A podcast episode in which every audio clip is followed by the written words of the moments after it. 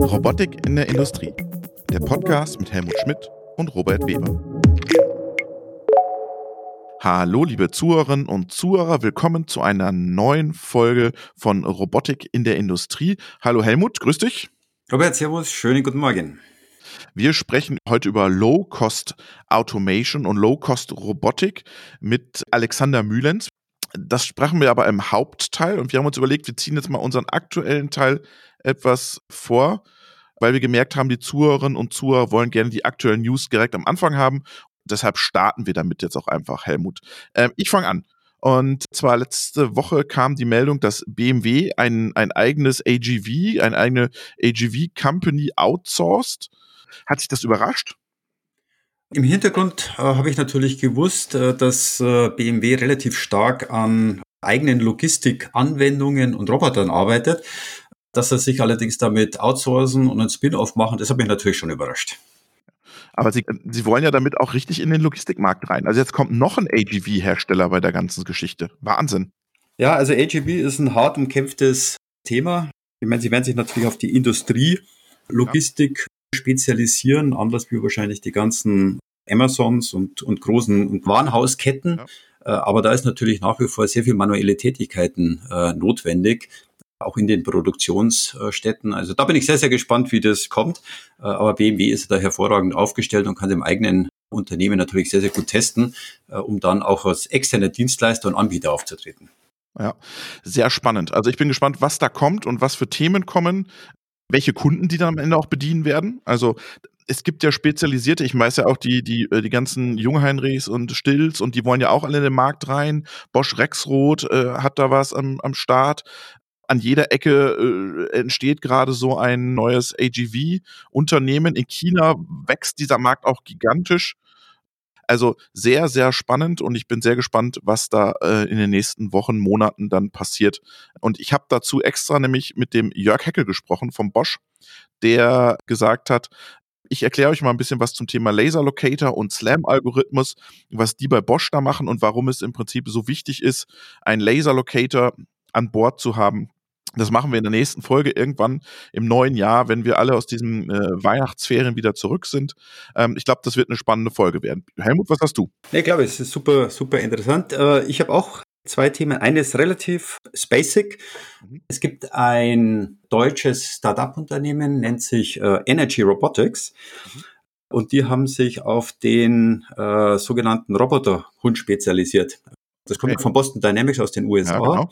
ja. Äh, der ist so groß wie ein, wie ein Bernhardiner. Ähm, und was sich jetzt äh, das Darmstädter Unternehmen überlegt hat, ist, die hat diesen äh, Spot, so heißt der Roboterhund, ein bisschen gepimpt mit LIDAR-Sensoren, mit. Zoom-Kameras und sie setzen ihn jetzt in Produktionshallen mit ein, damit er auf Inspektionswalk geht. Im Prinzip das, was heute Mitarbeiter machen, die durch große Produktionsanlagen äh, durchgehen, Temperaturen messen, äh, Themen auslesen. Mhm. Äh, Sie haben auch damit bereits einen, äh, einen Kunden gefunden, die Merck Pharmacy, äh, und dort sind Sie am, am Anwenden.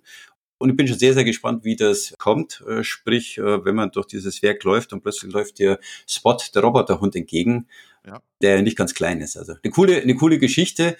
Und was auch interessant ist, äh, die gehen genau auf das Modell, das Firma vorgesprochen hat, Robot as a Service. Äh, auch das wird dort mit umgesetzt und sagen, das ist ein perfekter Fit dafür. Spannend, weil äh, das ist so die erste, ähm, würde ich sagen, Boston Dynamics Anwendung, die auch wirklich mal stattfindet, wo man wirklich mal was sieht jetzt, oder? Genau, die stattfindet, die vor allem auch im zivilen Umfeld stattfindet. Ja. Bin ich schon sehr gespannt. Ich meine, das kostet ja eine ganze Menge, ist ja nicht ganz günstig. Ja. Aber auf der anderen Seite kann ich mir sehr gut vorstellen, äh, diese ganzen Wartungsarbeiten sind wirklich monoton, langwierig und man bewegt doch einiges an Distanz hinter. Mhm. Äh, und wenn das so ein äh, Service-Roboter macht, vor allem der kann ja Treppen steigen, was ja das mhm. Interessante ist. Mhm. Also eine coole, eine coole Geschichte. Toll für das Darmstädter ähm, Startup-Unternehmen, sich dem Thema anzunehmen. Mhm. Werden wir sicher noch bald mehr hören. Ja, äh, diesen Hund kann man jetzt schon kaufen, gell? Den, den gibt es schon am Markt jetzt, gell? 50.000 genau. Euro oder sowas kostet der? Ja, 75.000 ja. Dollar ist angeblich online äh, schon beziehbar und kaufbar über Boston Dynamics und ja, bin eine coole, eine coole, eine coole Geschichte auf jeden Fall. Ja, und was ich, was ich noch spannend finde an der ganzen Geschichte ist ja, ich habe das mal gesehen in Amerika, da ist das ganze Thema ja bei diesem ganzen Corona-Nachverfolgung oder im Krankenhaus vor den Krankenhäusern ähm, äh, organisieren diese Roboter sozusagen die Leute und ähm, das finde ich schon echt extrem interessant, ja, dass die dann sagen, hey, hier ähm, geh du in die Schlange, die du in die Schlange, ich mache eine Fiebermessung, äh, äh, nenn mir deine, nenn mir deine Symptome, was ist los? Also da ist schon viel Musik drin in dieser Service-Robotik, auch mit dem Boston Dynamics, wo wir ja immer alle ein bisschen skeptisch sind, was ist sozusagen selbstlernendes System oder was steckt wirklich dahinter oder stehen die mit dem Controller am anderen Ende immer noch dabei? Ja, ja das, ist, das ist richtig.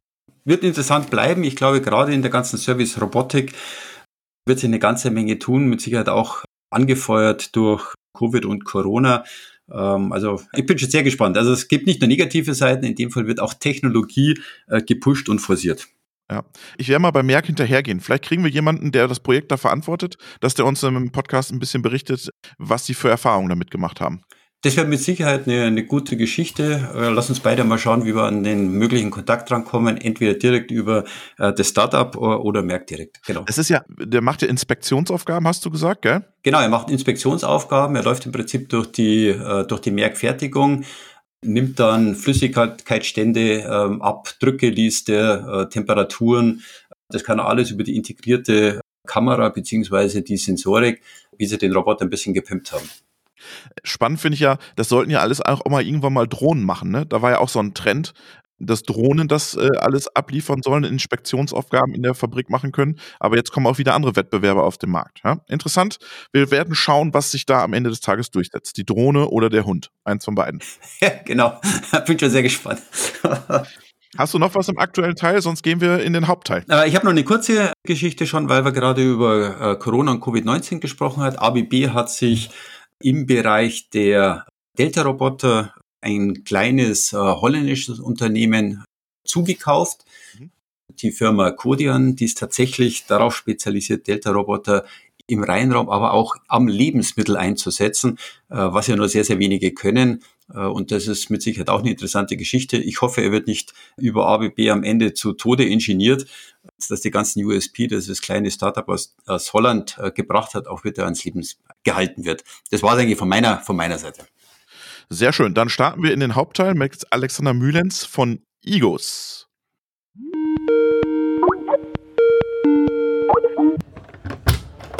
Alexander Mühlens ist uns heute zugeschaltet. Nicht im Homeoffice, äh, wie wir sehen, sondern wir können uns sehen, die sitzen in der Firma.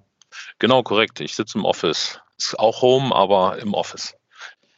Mich würde interessieren, wir sprechen über Low-Cost Automation heute. Wie laufen gerade die Geschäfte? Low-Cost Automation bei Igos.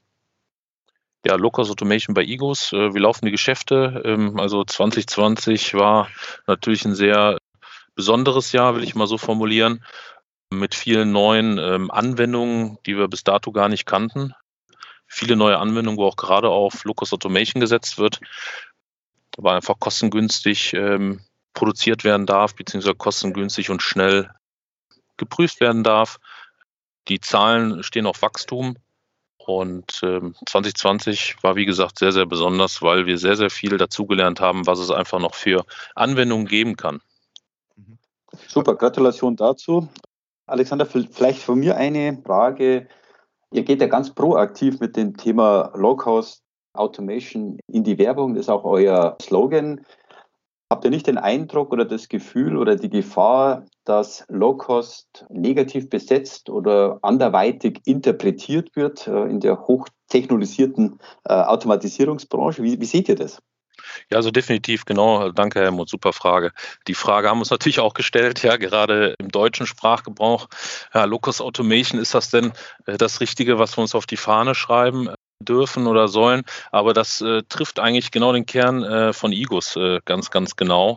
Wir kümmern uns seit knapp 50 Jahren um kostengünstigere Bauteile für in der Industrie, also über Gleitlager, Energieketten, die äh, wir aus Kunststoff herstellen, im Gegensatz zu metallisch geschmierten Komponenten. Und da war immer schon auch der Kosteneffekt äh, oder die Kostenbetrachtung immer ein ganz großer Bestandteil des Ganzen.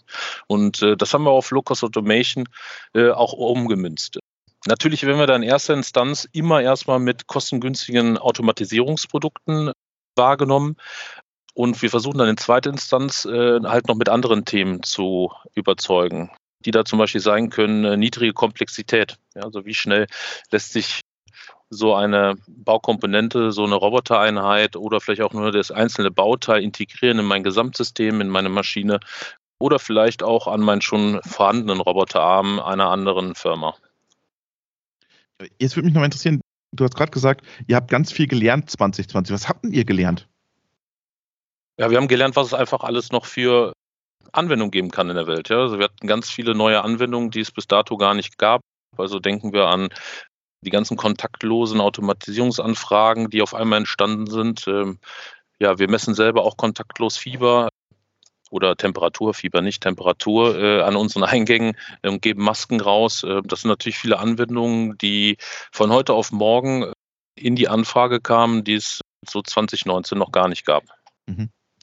Hat sich damit dann auch so die Branche äh, für euer Thema verschoben? Weg von der Industrie oder sagt ihr, das Geschäft nehmen wir jetzt noch einfach so mit? Also sowohl die Industrie als auch dieses Geschäft, das aber auch durch die Industrie getrieben ist, äh, war auch immer schon Bestandteil von Locus Automation in 2019, aber nicht äh, in der Anwendungsvielfalt. Also ich sag mal, ähm, ein Maske-Ausgabeautomaten ist im Grunde, ähm, wenn man es vergleicht, auch nichts anderes als ein klassischer Verkaufsautomat ja, oder eine Vending Machine, die Ware ausgibt. Und das war auch schon vorher Bestandteil ähm, und das haben wir vorher schon so beliefert. Mhm. Sprecht ihr damit ein neues Zielepublikum an.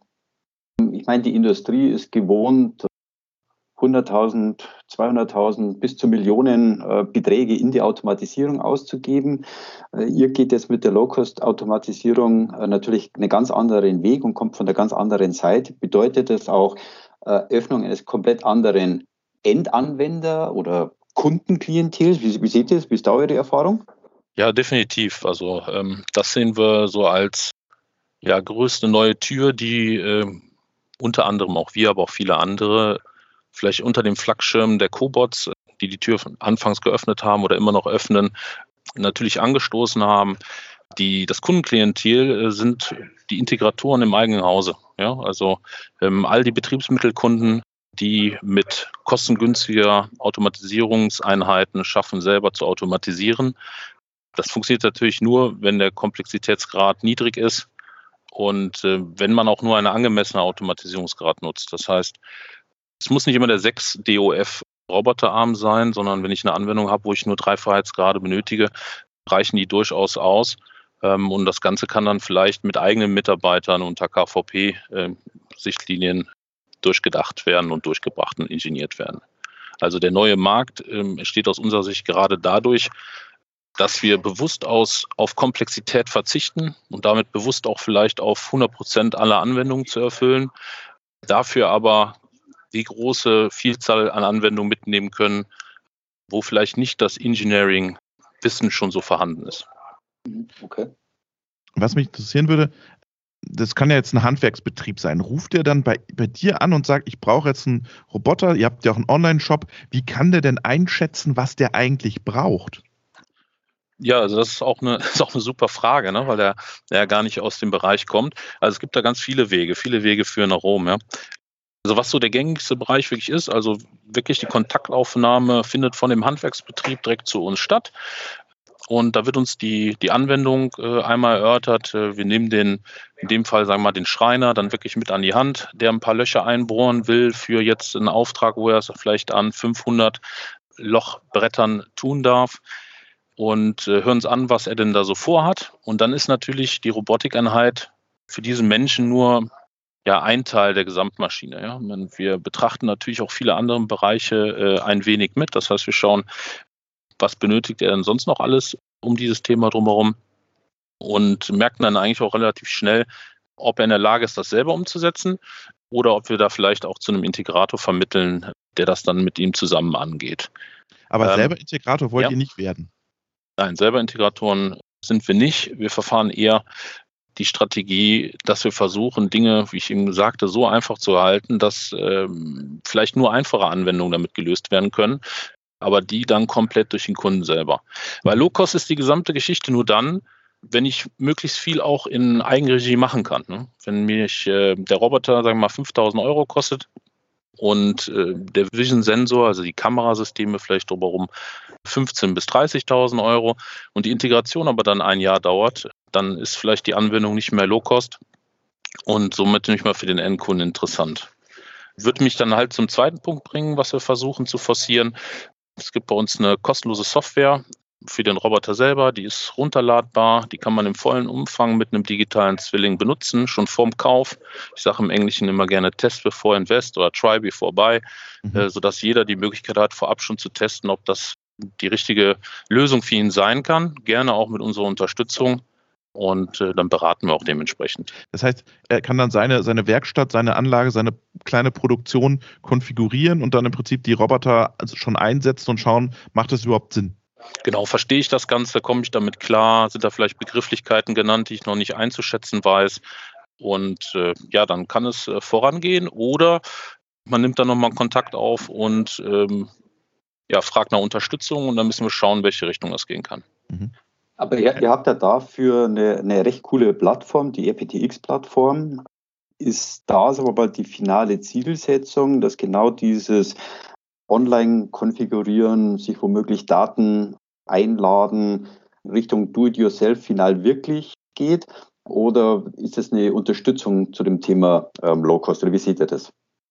Ähm, also der Marktplatz RBTX, ähm, mit dem sind wir gestartet vor eineinhalb Jahren mit der Idee, dass wir gesagt haben, Mensch, wenn wir auf Kundenseite wäre, wäre es doch super, wenn einer von den Kameraherstellern mit dabei wäre.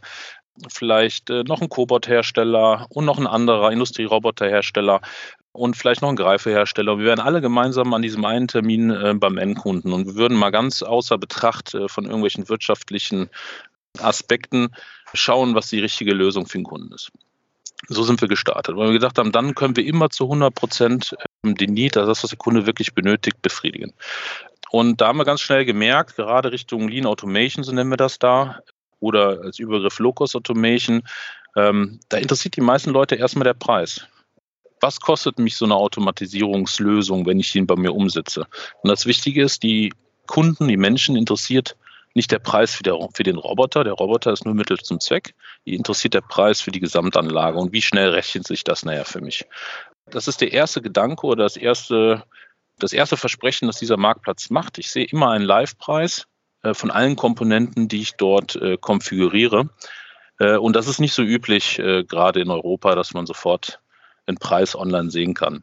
Das heißt, faktisch nochmal runtergebrochen, ich kann mir dort nach meinen technischen Spezifikationen eine Robotikkomponente auswählen und da sind nicht nur Igos-Roboter auf der Seite. Ich kann mir dann einen einen Greifer auswählen, vielleicht eine Kamera, äh, die noch was aussortieren darf, vielleicht ein Rundtaktisch oder sonstiges und habe dann zum Schluss in meiner Shopping-Card immer einen Komplettpreis, um dann einmal für mich einfach eruieren zu können, ob das noch Low-Cost ist oder nicht. Das wie, zweite, das? also Entschuldigung, darf ich schon gerade ausführen, das zweite, ich mache es schneller, das zweite ähm, Versprechen ist, dass alles zusammen funktioniert. Das heißt, es gibt für den Greifer eine Hardware-Adapterplatte mit Schrauben zum Fixieren, aber auch ein Plugin in der Roboter-Software.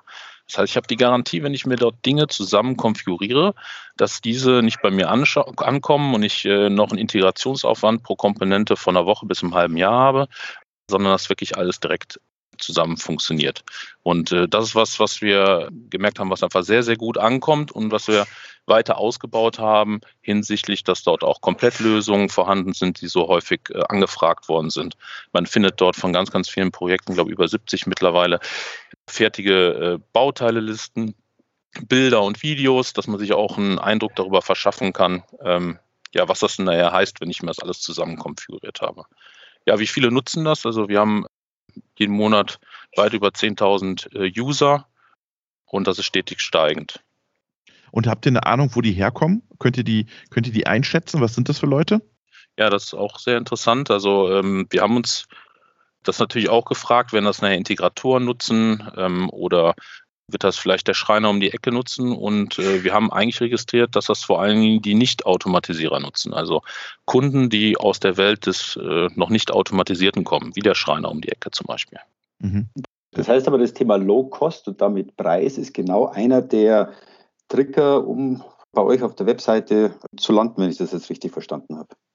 Genau, weil der Preis immer eine, ist natürlich ein Baustein ja, meiner Automatisierungslösung. Ich will nachher wissen, wie viel das kostet äh, und wie schnell ich wieder was zurückbekomme für mein Geld. Ne? Das Investitionsrisiko muss möglichst gering sein, dann investiere ich. Also wir sprechen dann in der Regel von ähm, einem Return on Investment äh, innerhalb eines halben Jahres ähm, bei KMUs.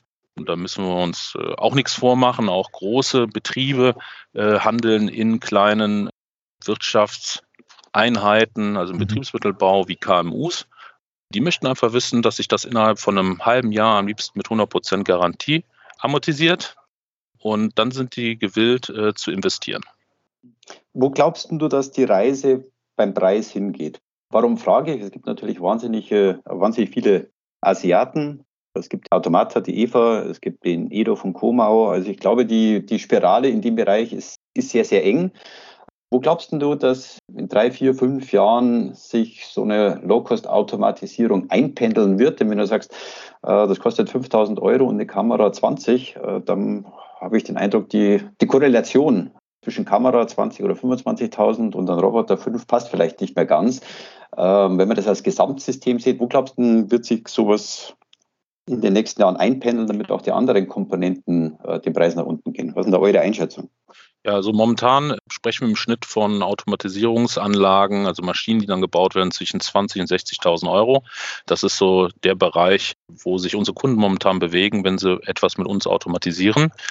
Und das ist auch einer der Gründe gewesen dieses Marktplatzes. Wir haben gesagt, Mensch, die Robotikeinheit, die äh, Automatisierungskomponenten können nur ein Teil der Gesamtlösung sein. Wie schaffen wir es, mehr Impact in diesem Markt zu erzeugen? Also wie schaffen wir es, äh, dass wir alle an einem Strang ziehen und vielleicht auch einen Greifer statt für dreieinhalbtausend Euro für 122 Euro sind? Und äh, wir merken, dass da ähm, alle Partner auch dieser, dieses, dieses Marktplatzes äh, halt merken, okay, da geht die Reise hin. Vielleicht ist nicht mehr Long Life das geforderte Produkt des Kunden, also für immer zu halten, sondern einfach bedarfgerecht zu halten. Wenn Greifer eine Million Mal greifen soll in einer Anwendung und danach kann der vielleicht gewartet und wieder neu ähm, installiert werden, ähm, dann ist das auch in Ordnung. Und das ist auch ein Effekt, den wir durch den Marktplatz aus unserer Sicht äh, langsam immer mehr erreichen, ähm, dass auch die Komponentenhersteller Du sagtest, äh, glaube ich mal, Peripheriehersteller. Für mich sind es einfach andere Disziplinen, die drumherum sind, ja, auch einfach vielleicht für die Anwendung zugeschnittenere Produkte erstellen oder halt äh, bedarfsgerechte Produkte. Da fällt natürlich dann Overengineering mit rein und einfach äh, Komplexität. Ne? Also ähm, ich würde da gerne nochmal aus dem Karakuri das vielleicht nennen. Das ist eine Automatisierungsform mit japanischen Wurzeln. Ähm, da geht es eigentlich darum, oder die Überschrift, die man da drüber stellen könnte, wäre Less Automation is More Automation oder Better Automation.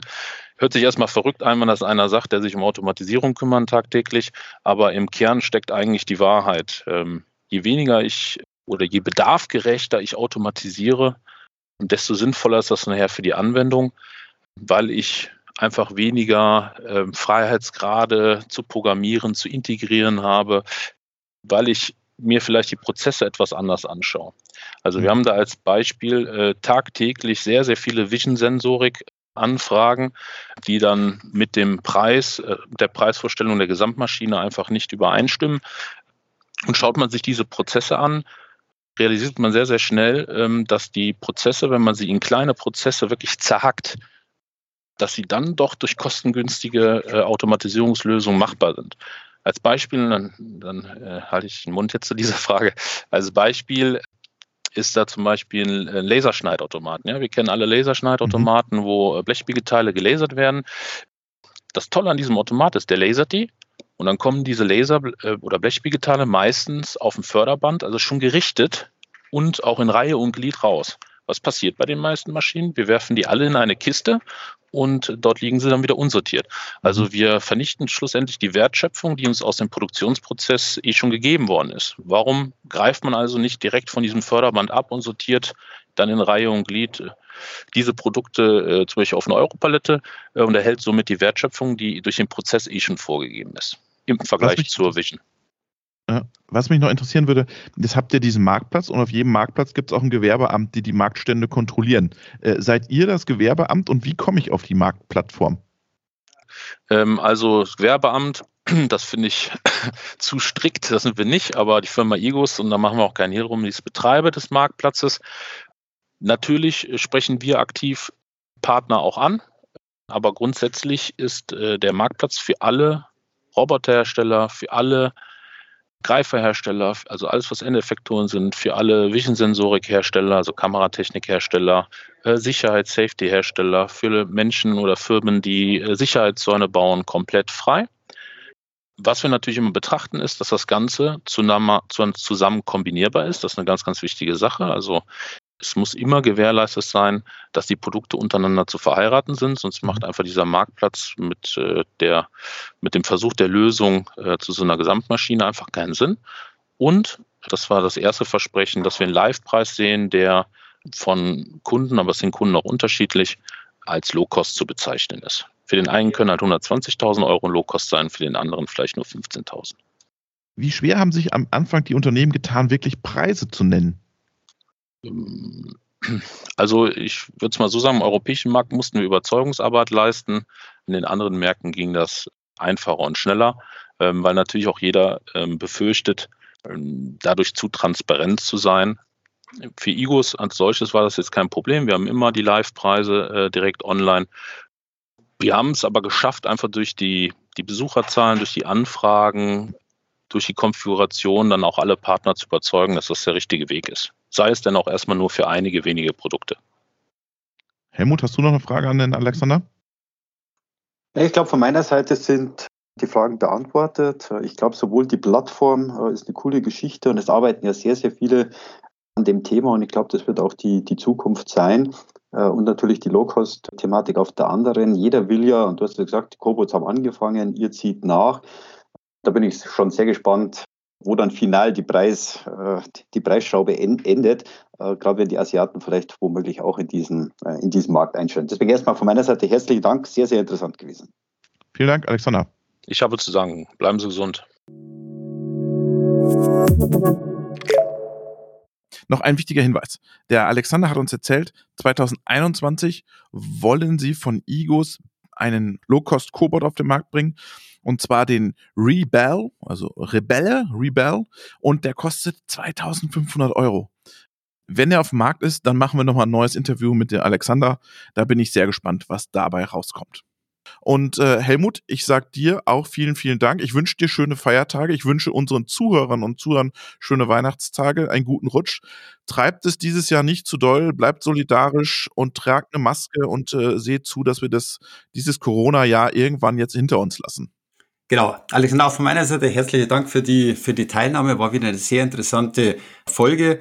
Äh, und selbstverständlich, glaube wie du gesagt hast, lasst uns hoffen, dass das nächste Jahr besser wird äh, und dass wir einen schönen, äh, ruhigen Jahresausklang auch hinbekommen.